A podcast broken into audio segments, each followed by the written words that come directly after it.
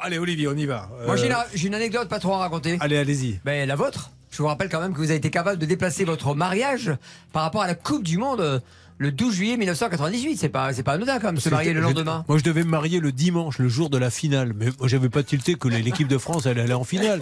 Pourtant, je suivais ça. Je me suis dit, jamais ils vont gagner la Coupe du Monde. Premier tour, ils sortent haut la main. On se dit, bon, m'inquiète pas vraiment.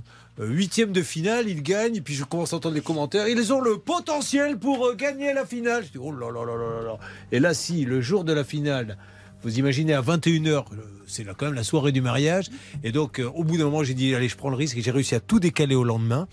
Et avec euh, la crainte que tous mes copains, ce qui a été le cas d'ailleurs, s'étaient couchés donc le dimanche pour euh, on est les champions, on est les champions.